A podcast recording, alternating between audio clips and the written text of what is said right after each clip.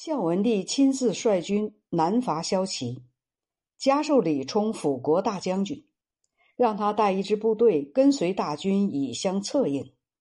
从平城出发，直到抵达洛阳，阴雨连绵，没一个晴天。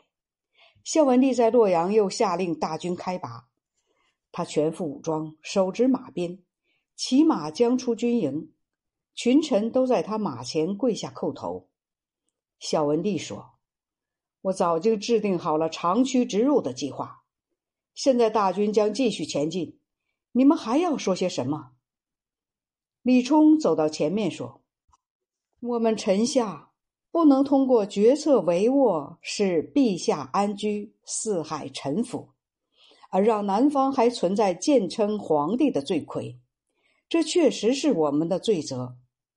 陛下因为天下仍未统一，亲自率军前往，我们实在想过要舍身忘命，在战场上拼死尽力，但是从离开都城以来，长期下雨不止。战士和马匹都极其疲倦，而前边的道路还很遥远，水势正在上涨，而且在洛阳这儿，小小雨水已使大军难以行动，何况南边还有波涛汹涌的长江。假若要造船只，必定得让大军停留等待，那样会使军队的士气低落，给养缺乏，进退两难。考虑到有失败的危险而退军，从道理上讲，这才是合理的选择。高祖说：“我要统一天下的想法，先前已经给你们详细的讲过了。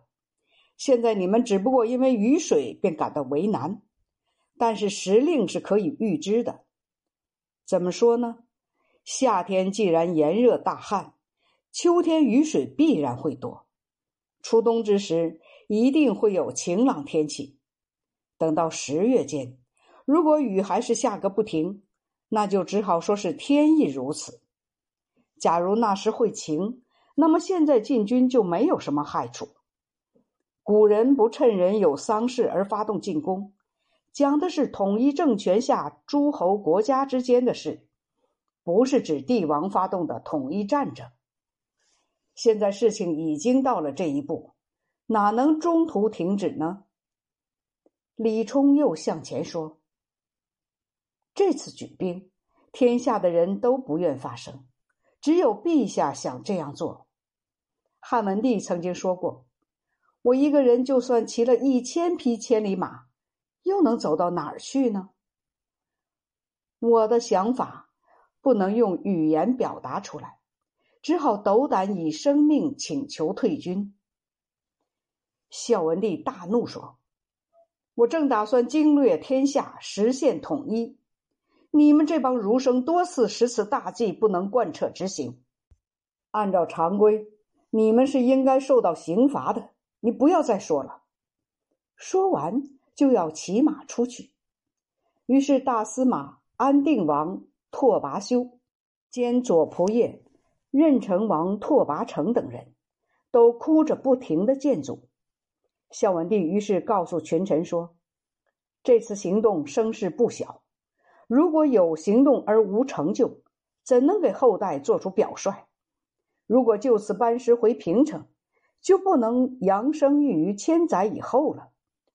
我想，我们先祖本来居住在极遥远的大漠，后来违背众人意愿向南迁徙，给子孙后代留下无穷无尽的好处。”难道是他没有恋念故土之情，而轻易的抛弃祖先的坟墓和家乡，而只有今天的有德行的人才有这种情感吗？应当说，这是上天的职责，要通过人才能完成。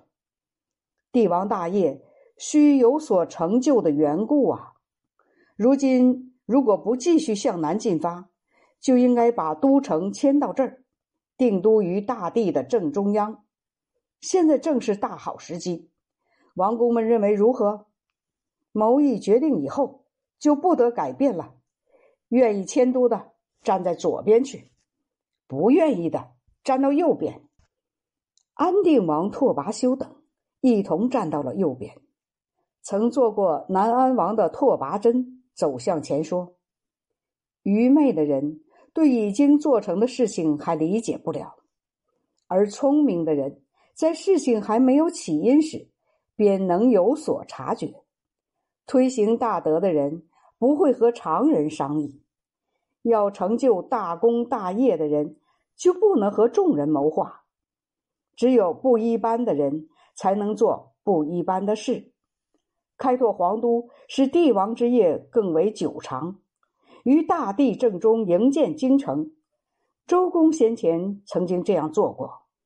现在陛下您又如此行事，所以本就应该这样。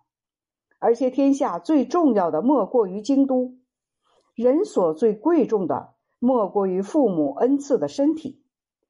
请陛下擅自保重，以使天下百姓放心。迁都中原，停止南伐，这是我们的由衷之言，也是天下苍生的幸事。群臣都齐声高呼万岁。